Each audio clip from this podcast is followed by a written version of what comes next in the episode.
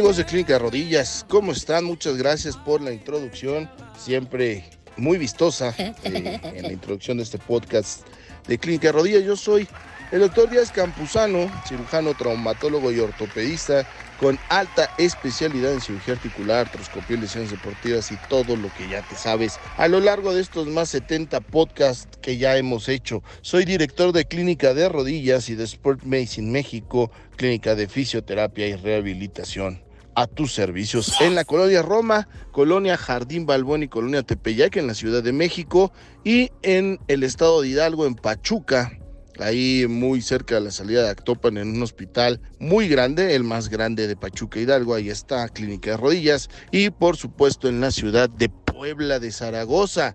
Qué hermosa es Puebla, y qué historia tan grande tiene Puebla. Ahí también estamos en 14 Sur 4301, Colonia Sures. Y bueno, pues para servirte de lunes a sábado de 9.30 de la mañana a 5 de la tarde previa cita, puedes sacar tu cita en el 55 35 01 0034 y si no lo anotaste ahí te va más despacio 55 35 01 00 34. El día de hoy vamos a hablar acerca de la enfermedad metabólica más frecuente del mundo hablando de hueso. Porque si no es de hueso, yo no sé de eso. Esa es una frase que tenemos los ortopedistas en el hospital. Pero voy a empezar de esta manera. Sin afán, sin afán, porque ahora ya tienes que en serio cuidar todo lo que dices, ¿no? Entonces, quiero empezar mi podcast de una manera como eh, entretenida, ¿no? Para no aburrir todo esto. No quiero caer en la parte de el racismo, ¿no? O sea, para nada. Yo no tengo como ser racista, o sea, soy, soy latino 100%, ¿no? Tengo mi piel color latina, sabor latino, bailo latino y estoy orgulloso de ser latino y no tengo ningún precepto de ser caucásico ser afroamericano o ser eh, africano, no, o sea, yo respeto todas las razas. Déjame empezar mi podcast nada más para tener un poco de advenidad sobre lo que te voy a platicar, ¿sale? Sin tocar ningún tipo de sensibilidad, ni de raza, ni de eh, género, ni nada por el estilo. Te pregunto a ti, chico, a ti joven, a ti compañero, a ti adulto mayor, a ti adulto joven que me estás escuchando en este podcast, ¿te gustan las güeras ojo azul?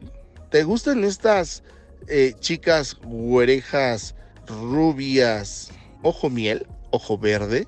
¿A poco no volteas a ver en la playa o en la ciudad a estas chicas que obviamente entre la comunidad latina resaltan por su cabello claro, castaño claro o rubio, ¿Eh? resalta entre la población promedio con una piel de apiñonada a más clara que los que somos latinos. ¿A poco no volteas a ver y de alguna manera te roba dos segundos de tu mirada y dices, mm, está guapa?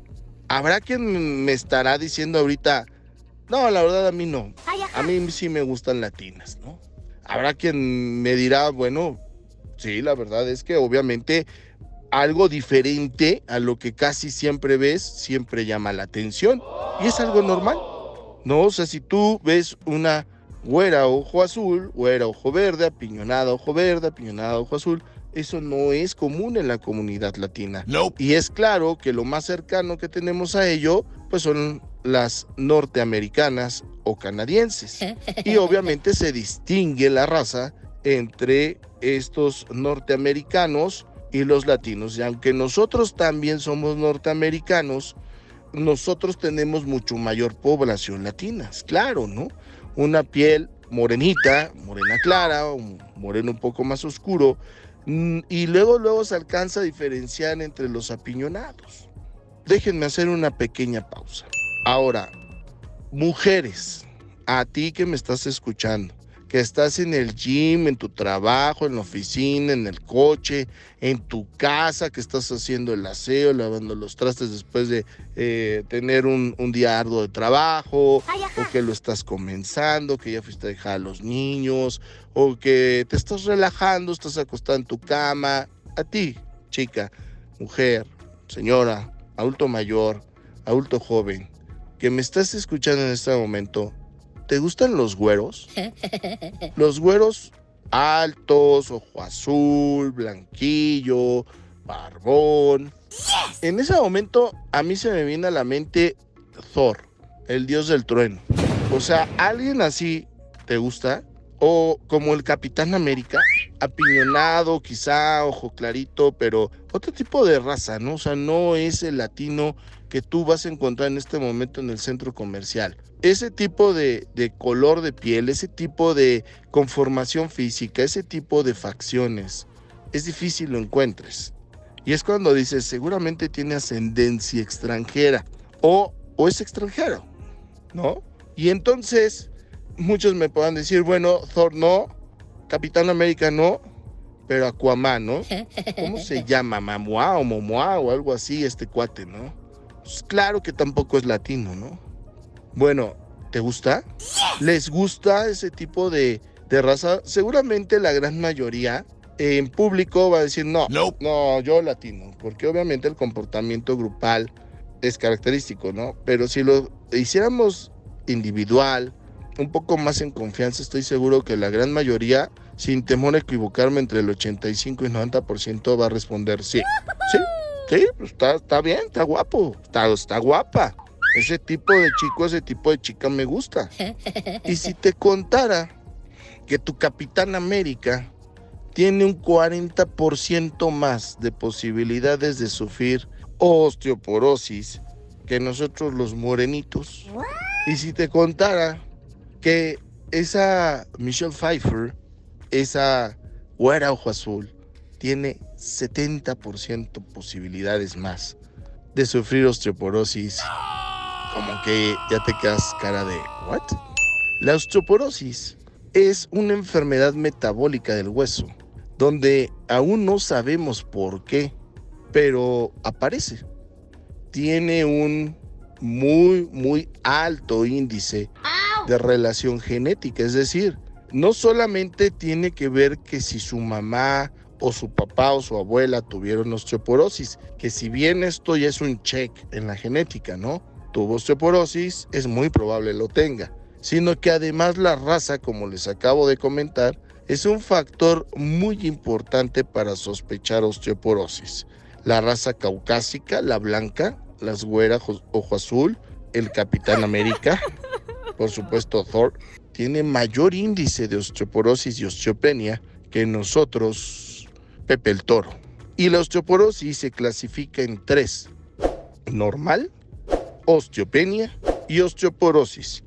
Por lo menos en la Confederación Internacional de Osteoporosis, que fue celebrada en Hong Kong, la clasificaron a grandes rasgos por medio de las desviaciones estándar del cálculo de la T.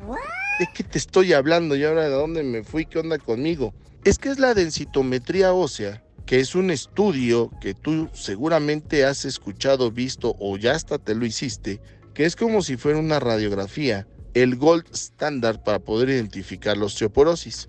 La densitometría ósea tiene que ser de cadera y de columna. Escúchame bien, cadera y columna. Si te lo sacan de muñeco de tobillo no sirve. Eso es muy importante. Tobillo o muñeca no sirve. ¿Por qué tiene que ser forzosamente cadera o columna? Todo tiene una respuesta. La cadera tiene un triángulo muy cerca del cuello, la cabeza y el trocánter menor, donde eh, se encuentra la densidad ósea con mayor nivel de captación de rayos en el cuerpo. Por ende, ahí es donde tenemos un estándar para saber tu nivel máximo de densidad mineral ósea.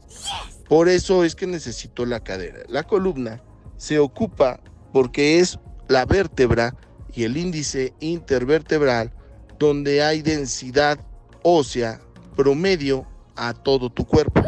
Eso quiere decir que si una vértebra dice que tienes uno, entonces eso se traduce en que eres normal y que probablemente tu cuerpo se encuentra en los mismos niveles. Hay tres medidas importantes en la densitometría, la T, la Z y la DMO o densidad mineral ósea. Quiero decirte que en esta clasificación de Hong Kong, cuando clasificaron en 1, 2 y 3 o normal, osteopenia y osteoporosis, que es a grandes rasgos la mejor explicación que te puedo dar, las desviaciones estándar se grafican, seguramente te acuerdas o tú manejas muy bien esto, pero cuando hay una desviación estándar en la densidad mineral ósea, tú eres normal. Y esto es lo que mide T. Cuando hay de menos 1 a menos 2.5, tienes osteopenia. Y cuando tienes más de 2.5 desviaciones estándar de T, tienes osteoporosis. ¿A qué se refiere esto? se grafica ahí mismo en ese estudio cuando lo saques la densidad mineral ósea, o sea, qué tan fuerte está tu hueso, qué tanto metabolismo tiene y cuánto está funcionando.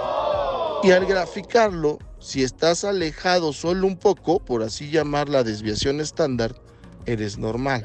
Si estás desviado un poco más de lo normal, pero no gravemente, hay parámetros para decidir el gravemente, te consideran como preosteoporótico o lo que se le llama osteopenia, o sea, has comenzado a tener problemas de mineralización ósea. Y si te alejas demasiado, más de 2.5 desviaciones estándar, entonces sales de la media y tú ya tienes osteoporosis.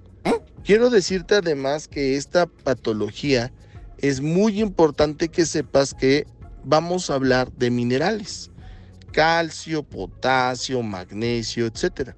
El siguiente podcast va a estar muy bonito porque te voy a explicar cuál es la osteoporosis más común, mitos de esta osteoporosis y cómo funcionan los metabolitos en el hueso.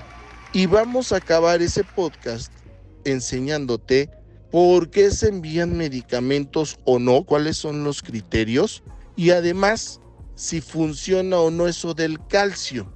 No te lo pierdas el siguiente podcast aquí, en podcast de Clínica de Rodillas. Soy el doctor Díaz Campuzano. Cuídate mucho. Esta es la parte 1. Viene la 2. Adiós.